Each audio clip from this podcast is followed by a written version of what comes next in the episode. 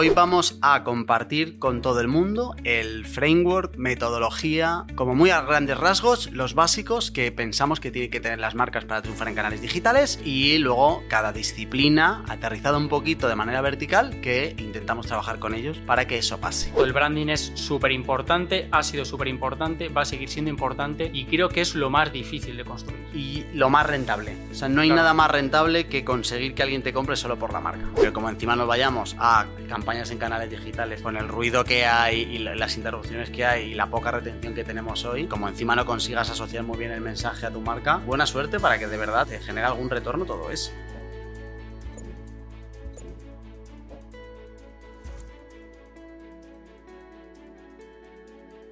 Hola, ¿qué tal? Bienvenida, bienvenido a Paradisers, el podcast del equipo de Marketing Paradise. Te habla Jorge García, orgulloso cofundador de la agencia, y estás escuchando nuestro programa 151, en el que vamos a hablar de lo que tienen que tener las marcas para triunfar en los canales digitales. Y para triunfar en los canales digitales es imprescindible contar con buena gente. Y hoy me acompaña el, posiblemente la representación de Dios en la Tierra. Hostia, vaya presentación. Buena suerte a partir de ahora. No creo que, lo Bueno. pudiera, re- que la pudiera repetir mejor. Con el listón. Javier Moreno, ¿qué pasa, Javier? ¿Cómo estás? Muy buenas, Jorge, muy buenas a todos. Un placer estar otra vez en el podcast de Marketing Paradise y hoy tenemos un programón.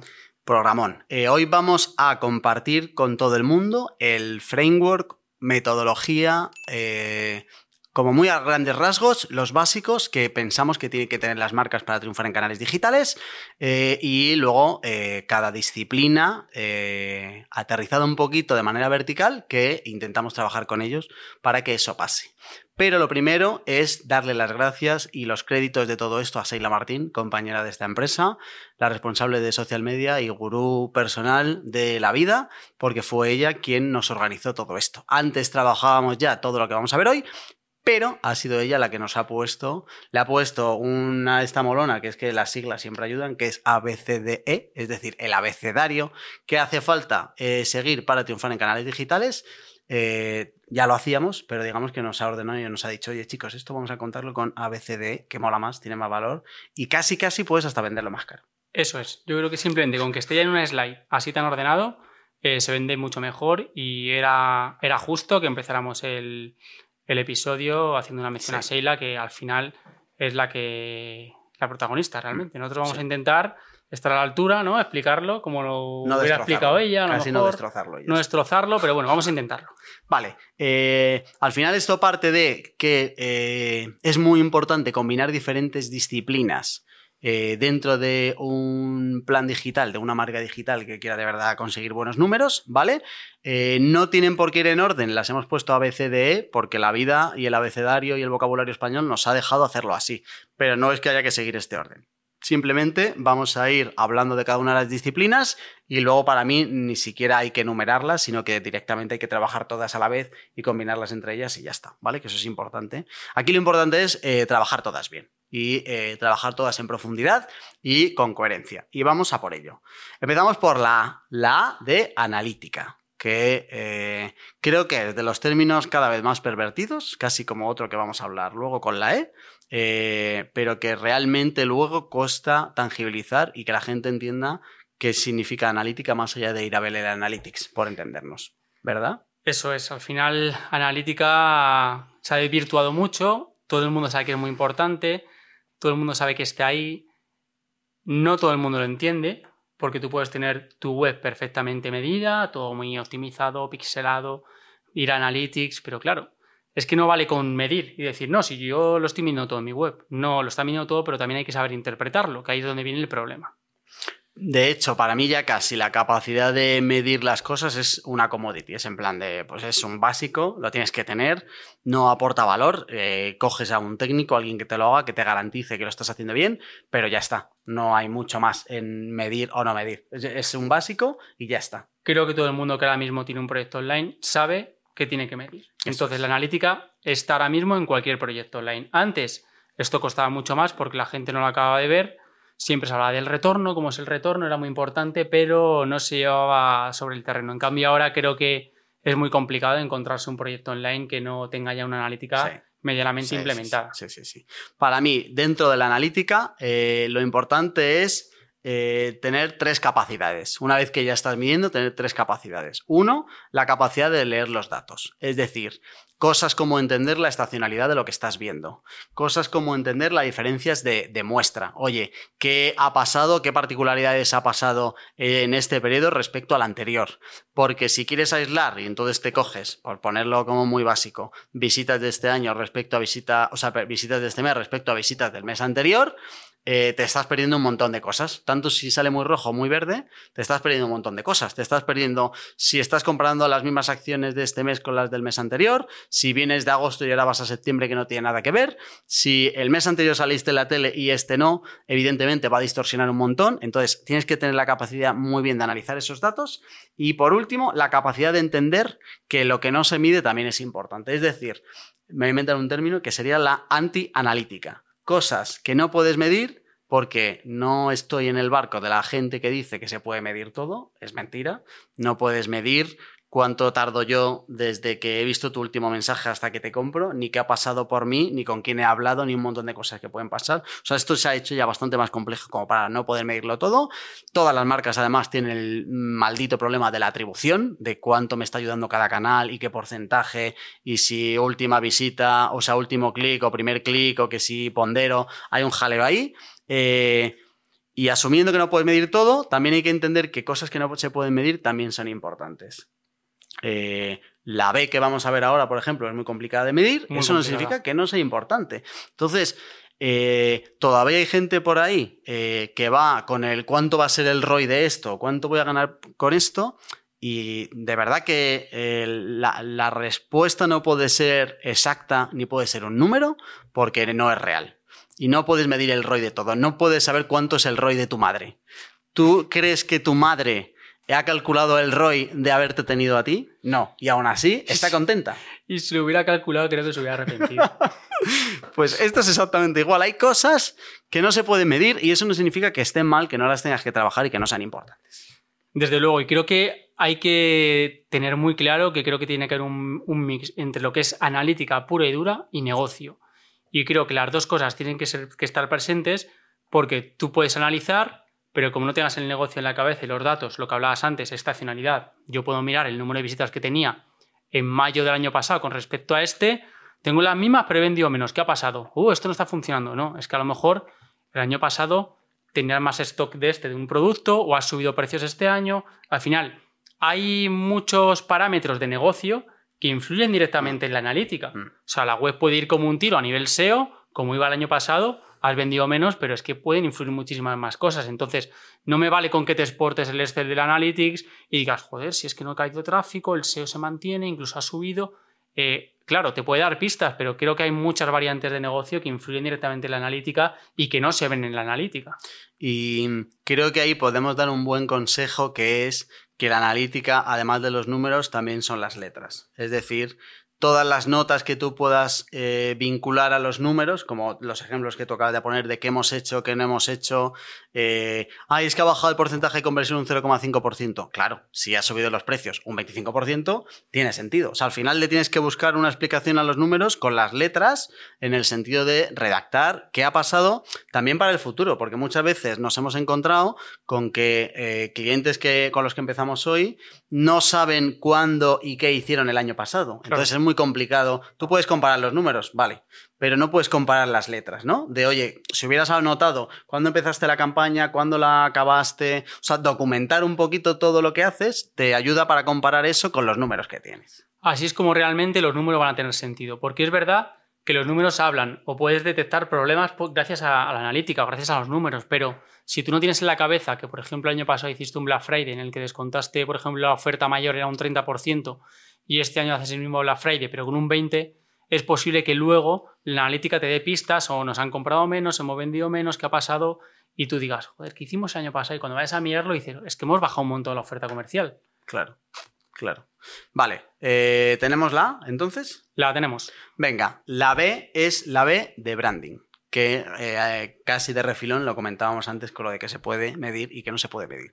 Creo que eh, es importante descargar tensión con esto, eh, con, oye, el branding no se puede medir al 100%, es imposible, pero además en cuanto lo piensas como consumidor, no le dices, oye, eh, tengo el branding de Nike metido en la cabeza un 25%, ni cuando vas a comprar dices, de lo que me estoy comprando, un 25% lo necesito, un 35% es branding y el resto es porque voy a quedar muy guay en el gimnasio. No hacemos eso.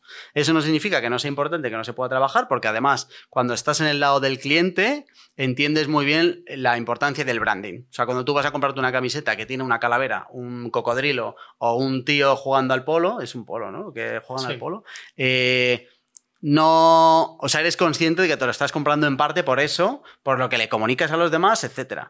Pero no sé qué pasa que cuando estamos en el otro lado, en el de vender, eh, nos olvidamos de invertir en conseguir algo tan fuerte como eso. O sea, que te compren tu mensaje antes que tu producto.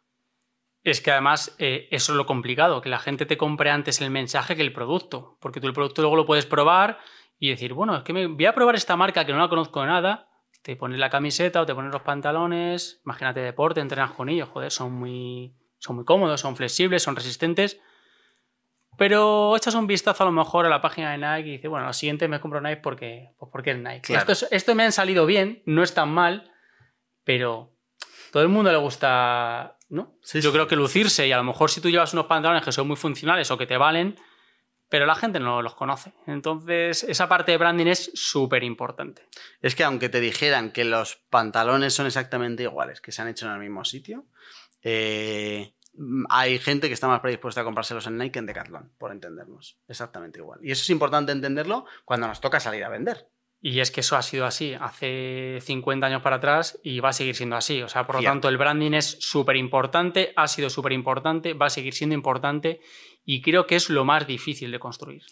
Y lo más rentable. O sea, no hay nada más rentable que conseguir que alguien te compre solo por la marca. Porque tú ya la marca la tienes hecha, ese cliente te compra una, dos, tres, cuatro, cinco, dieciocho millones de veces y todas las ventas que te vienen de ahí, entre comillas, te salen gratis en lo que es la captación pura. No tienes que ir a pegarte con campañas de paid, ni hacer el SEO, ni hacer mm, canales de marketing, etcétera, si ya lo tienes conseguido a ese cliente, lo tienes fidelizado, que además te puede ayudar. Estamos, seguimos con el ejemplo de la moda no deja de ser un comercial que tiras a la calle con tus camisetas. Es que cada vez que vendas una, eh, sacas un comercial a la calle que te ha pagado por salir a la calle con la camiseta de tu marca. Es que es escandaloso si lo piensas. Y encima hay muchas marcas las que has, bueno, no has nombrado, pero sí que has nombrado su, cómo se identifican, que cada vez tú te compras algo y te ponen más grande en, sí, cada vez más grande el logo. Más grande el logo, más grande el logo, la gente se lo compra y al final no dejar de ser prácticamente un anuncio ambulante. Sí, sí, sí. Eh, vale, por dar como cosas accionables del branding, eh, a ver que, si está de acuerdo conmigo, para, para mí el branding es trabajar tres cosas. Uno, posicionamiento, dos, visibilidad y tres, relevancia. El posicionamiento te lo haces de los mensajes que lanzas a la marca, de oye, qué mensajes son los míos, qué valores son los míos, con qué quiero que me identifiquen, ¿vale? Eh, la visibilidad te la das con el alcance, oye, este mensaje que yo tengo, este posicionamiento que yo tengo, ¿a cuánta gente llega? Y la relevancia termina con el cuánta gente conecta con mi mensaje. Cuanto más eh, visibilidad, más potencial relevancia, pero es verdad que puede ser muy visible y tener poca relevancia. Y todo arranca en el posicionamiento. El ejercicio de posicionamiento de, oye, yo como marca, ¿dónde me quiero situar? Eh, y cómo quiero que me, em, que me perciban. Eso es. ¿Sabes? Sí, para mí el branding es como marcar tu territorio. ¿Vale? ¿Vale? En plan, tú con el branding marcas tu territorio porque dices dónde quieres estar, cómo quiero que me vean, cómo quiero transmitir.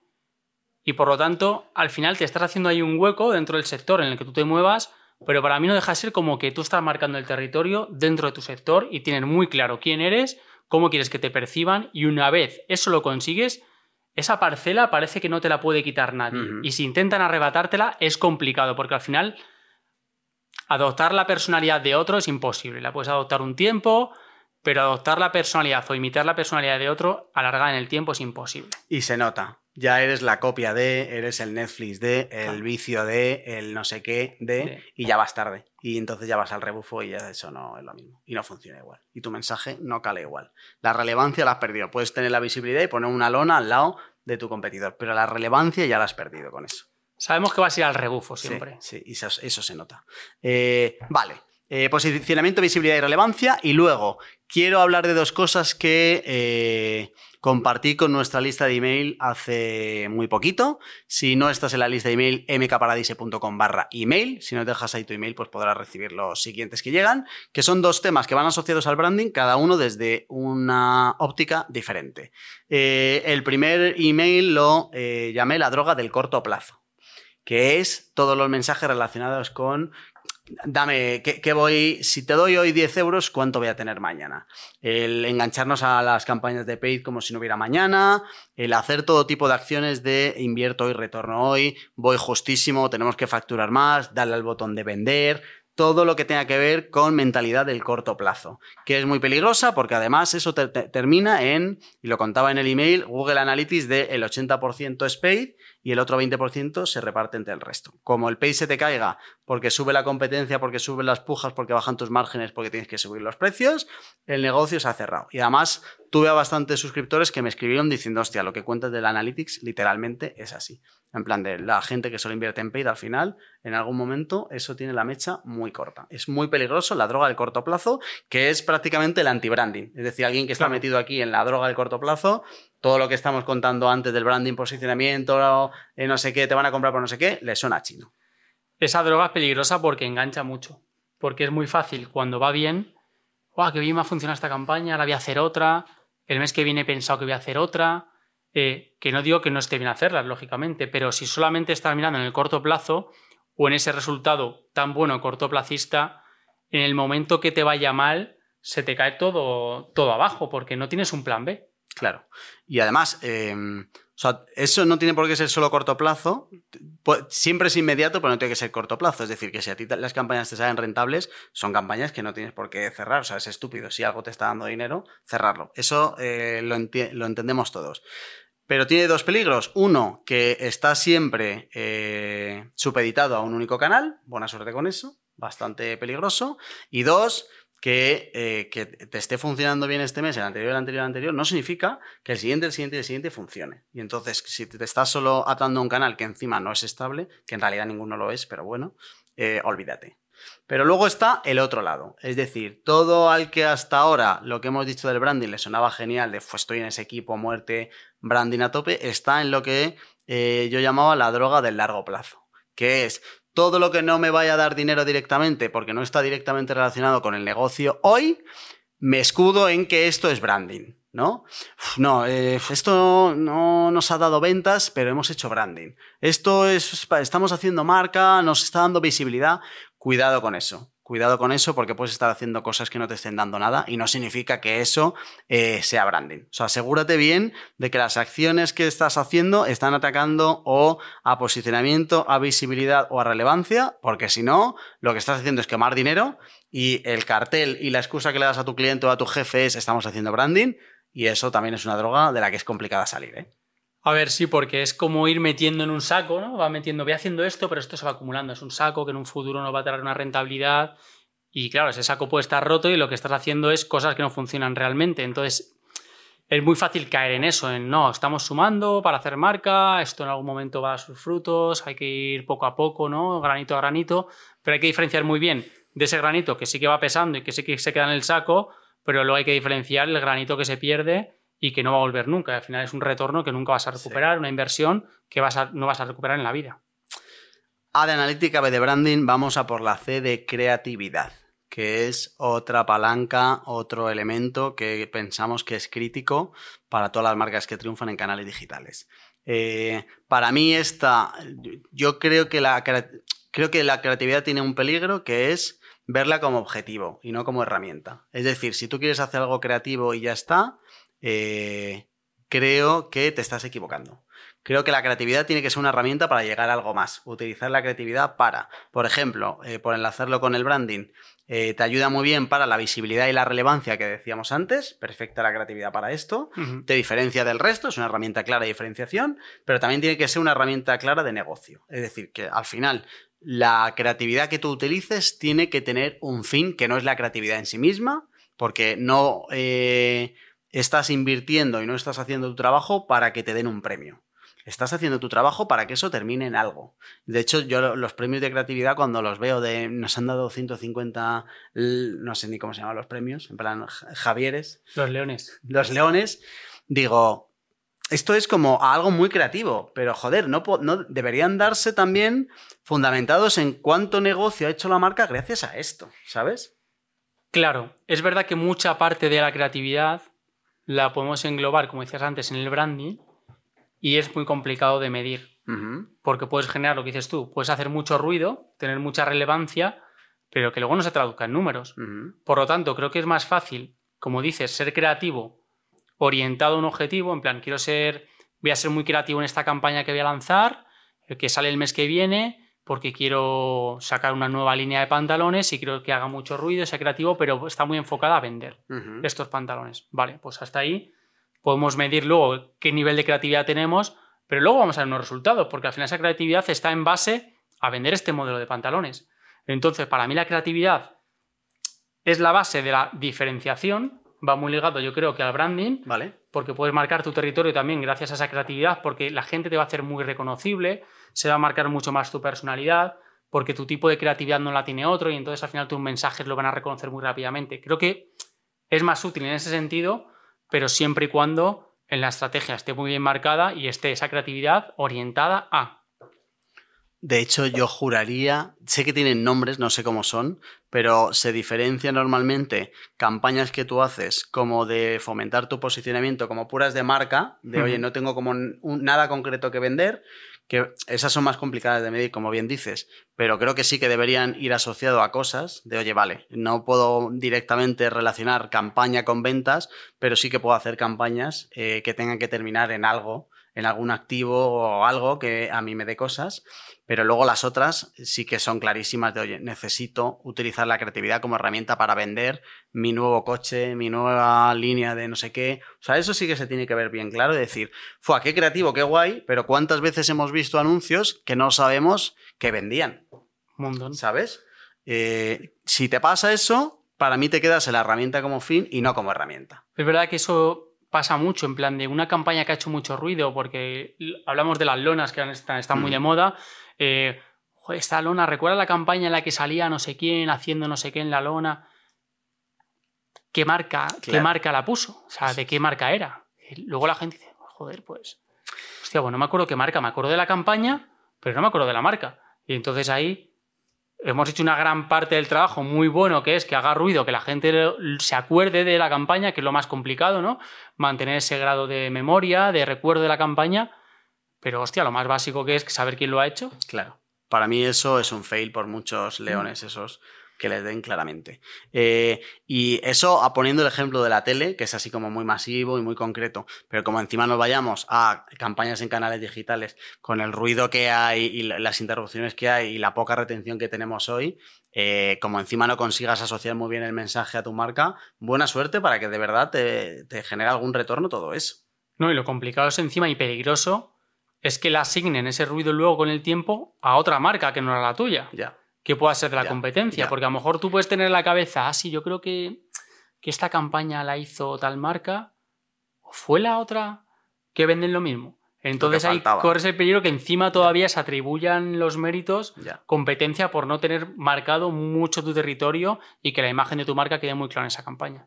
Eh, por terminar con algo que pueda ser constructivo en esta parte, que hemos dado palos como a todo lo que no, que a mí hay algo que me gusta mucho y que yo si fuera una marca eh, haría para evitar todo esto, que engancha creatividad y que engancha branding y que termina en algo como muy tangible, es eh, asociarme con, o sea, que se vincule la marca a creadores o a productos concretos. Es decir, y, se está, y cada vez lo estamos viendo más, marcas que se enganchan con eh, la Kings League. ¿Vale?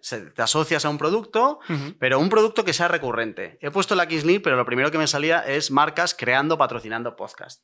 Cosas que son recurrentes, que van a llegar siempre a eh, tu público final, pero de manera habitual, ¿vale? Porque tú los podcasts que te escuchas los, escuchas habitualmente.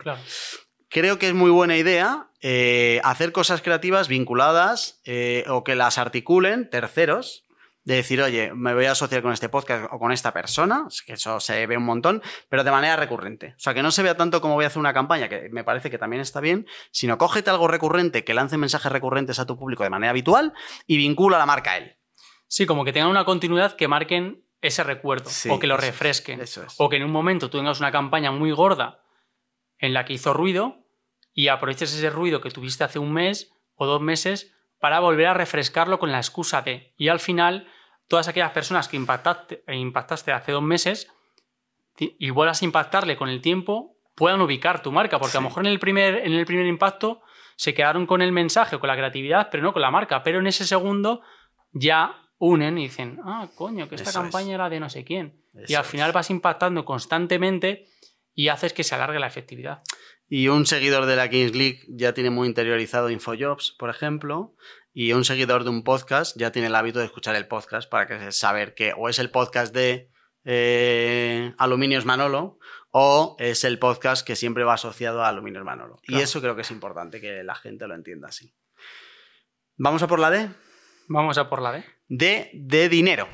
Esta, eh, lo único que quiero decir de esta es que eh, se acerque lo máximo posible a la realidad y que para mí la clave del dinero como recurso escaso no está tanto en cuánto tienes, sino en cómo repartes, en cuáles son tus prioridades y en función de las prioridades le metas más o menos cosas, también pensando en el largo plazo, que creo que además nosotros tenemos todavía, para mí, demasiadas conversaciones alrededor de no pienses en cuánto presupuesto tienes de aquí a cuatro meses, piensa en cuánto presupuesto tienes de aquí a dos años, porque si hacemos algo cuatro meses, eh, solo para cuatro meses, primero no podemos pensar en el largo plazo, que han salido varias veces, no puedes construir una marca en cuatro meses, es imposible, pero además eh, no te deja tener una continuidad como para de verdad poder generar activos eh, que sean recurrentes. O sea, en cuatro meses y con presupuesto en cuatro meses no puedes generar una máquina de ingresos recurrentes para una marca, que me da igual que empiece o que termine, que arranca con un canal.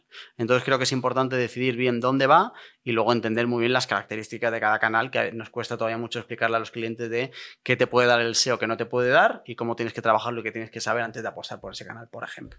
Está claro que el dinero siempre es importante, el presupuesto es importante, pero mucho más importante es saber administrarlo y no me vale de nada que entre una marca muy fuerte, que arranquemos un proyecto online y diga, tengo este presupuesto y lo pueda mantener dos meses o tres meses y que llegue el cuarto y te bajen ese precio a la mitad o muchísimo más, porque al final estás poniendo un techo muy elevado al principio que se va a caer y no se va a sostener y no vale de nada crear un pico de negocio un mes y que luego no se pueda sostener el tiempo, porque al final una estrategia online no vive de una quincena o vive de un mes, al final vive también de largo, de largo tiempo y es mucho, siempre lo decimos, es mucho mejor tener con un presupuesto estable en el tiempo que tener un pico muy gordo al principio o en el tercer trimestre y que eso sea pues una curva o picos muy marcados porque eso no vale nada porque al final todos los canales tienen su momento, todos tienes que ir trabajándolos y no vale nada ir a tirones.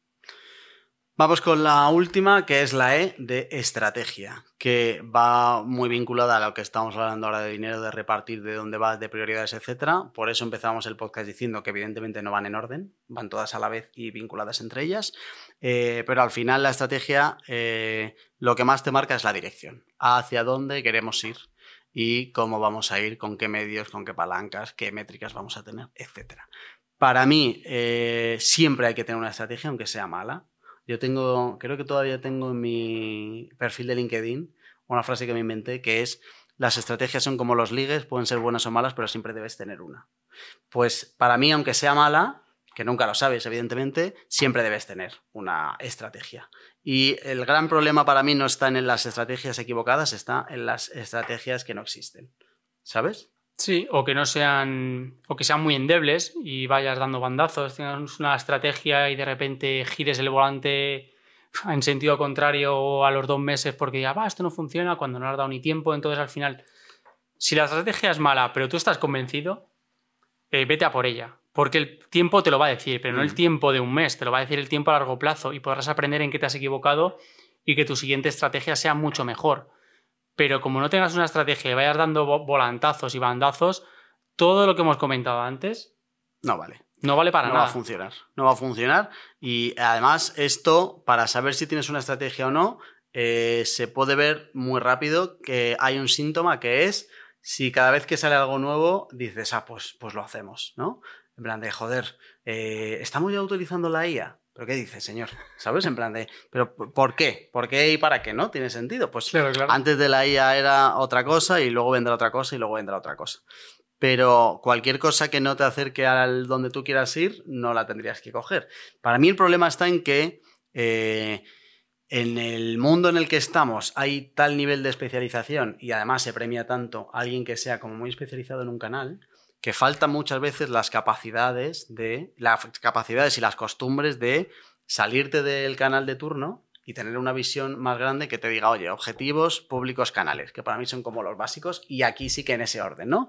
Objetivos, corto plazo, largo plazo, principales, secundarios, eh, públicos que tenemos, con intereses de verdad eh, psicosociales de dónde vamos bien segmentados y luego elegimos los canales. Esto no se hace y no se hace en ese orden y no se hace bien. Y entonces, claro, cuando no haces esto, al final luego terminas con un, vamos a abrirnos un TikTok, que puede ser antes de la IA incluso un claro ejemplo de, joder, vamos a estar en TikTok y claro, ese vamos a estar en TikTok. Si no es un. ¿Para qué? claro. Oye, porque no está todo el mundo. Que además se articula así de decir, vamos a estar en TikTok con un, oye, eh, para esto que queremos conseguir, igual nos interesa TikTok. ¿Sabes? Cuando lo argumentas con el dónde quiero ir y luego ya el cómo, se ve diferente que el arrancar con el cómo. ¿Sabes? Es que es verdad que, aunque le hayamos dicho la última, la estrategia, hemos avisado al principio del episodio que no por el orden uno es más importante que otro. Eh, si tienes una estrategia clara, tu creatividad va a ir enfocada a satisfacer esos objetivos que tiene marcada la estrategia. El branding va a marcar y va a satisfacer los objetivos que tiene marcada la estrategia. Si tú no tienes estrategia, vas a hacer un branding, ah, hoy se me ha ocurrido hacer esto, mañana voy a hacer esta campaña porque la he visto en el vecino y le ha funcionado, y al final, ¿qué pasa? Que todo lo que está orientado a sumar va a acabar restando, porque ni vas a tener marca, ni vas a tener personalidad, ni vas a marcar tu territorio, porque al final vas a, se va a diluir, porque mm. no tienes una estrategia. De hecho, eh, seguramente la estrategia sea eh, el padre del resto. Es decir, creo que la estrategia es un poco la que va a dar de comer a la analítica por entender qué vamos a medir y qué no. Y la analítica le da de comer a la estrategia, pero el branding, la creatividad, incluso el presupuesto, todo va supeditado a la estrategia que te montes. ¿No? O sea, es la reina del abecedario esta, ¿eh? Es que la, e. reina. La E, la E es la reina, porque hay que tener muy claro que no hay que empezar por la primera si no tienes muy claro la de la estrategia. Es que no puedes saber qué medir si no tienes unos objetivos claros en la cabeza a conseguir. Es lo que decimos, que al final es un barco sin rumbo que puedes tener suerte y lo mismo llega, llega a tierra, pero es que te puedes quedar muy fácilmente, lo más probable es que te quedes en el camino o que simplemente de casualidad satisfagas y consigas unos objetivos pero que encima al no tener un rumbo fijo, lo vas a acabar perdiendo. Sí, sí, sí, sí. Vale, el abecedario terminaría aquí, em, pero eh, traemos una letra extra, eh, que es la velocidad de ejecución. La, para que sea la F, la velocidad de ejecución. para forzarlo. Eh, creo que todo lo anterior funciona mucho más si eres rápido. Y se nota. Fast. Fast. Bien, vale. Vamos a hacer un mix de español e inglés es muy importante la velocidad. En el mundo en el que estamos, eh, todo lo anterior, la velocidad de ejecución, la velocidad de cambio, tú lo decías antes con lo de la estrategia y tal, hay que tener la visión a largo plazo, pero eh, ejecución de corto plazo. O sea, hay que ser como paciente en lo macro y ansioso en lo micro, para mí. Creo que hay que marcar hitos, ¿no? Muy a corto plazo para que la velocidad de ejecución sea muy ágil. Sí, y sobre todo tener la mentalidad de, joder, eh, vamos a hacer esto, vamos a probarlo y vemos si funciona y si no funciona iterar rápido. En el podcast que grabé con Sheila de la Academy contábamos muy bien cómo empezamos como en unas hipótesis que pensábamos que iban a funcionar y luego nos encontramos con que esas hipótesis no funcionaban y entonces hubo que cambiar. Y a mitad de semana incluso de lanzamiento cambiamos cosas y propusimos otras cosas y volvimos a lanzar. Creo que es importante tener una, una mentalidad ya no tanto de rapidez como de eh, capacidad de cambio, de adaptación, de decir, oye, pues sí, pues el plan es este, porque si no funciona, que la gente esté cómoda en la incertidumbre, como para decir, o sea, para que al final no digan, es que dijimos, es que ahora cambiar esto, creo que cuanto más rápido y más ágil eres, eh, todo lo anterior funciona mejor. ¿Tú has oído alguna vez la frase esa de lo vamos viendo? lo vemos. Salir de una reunión que salen un montón de ideas, sales, abre la puerta, lo vemos O, ¿Tú lo o has vuelto a ver? Una peor. Una, una peor que es eh, lo pregunto a dirección. Cuando eso va a lo pregunto a dirección, eso hay un, un gusano como los que salían en Dune, estos que salían enormes de- por la arena, y olvídate. Ya está, eso nunca vuelve. Yo creo que dirección no existe. Entonces ahí la velocidad se pierde porque todo se pierde, entonces nunca se llega a concretar nada. Entonces es tan importante esos hitos a corto plazo y marcarlos con el check de ya lo he hecho, ya lo he conseguido, porque he sido rápido, he sido ágil, pero porque sabía lo que había que hacer. Entonces el enemigo de velocidad de ejecución es un, lo vamos viendo claramente. Vale. Eh, nada más, muchas gracias Javier por pasarte por aquí.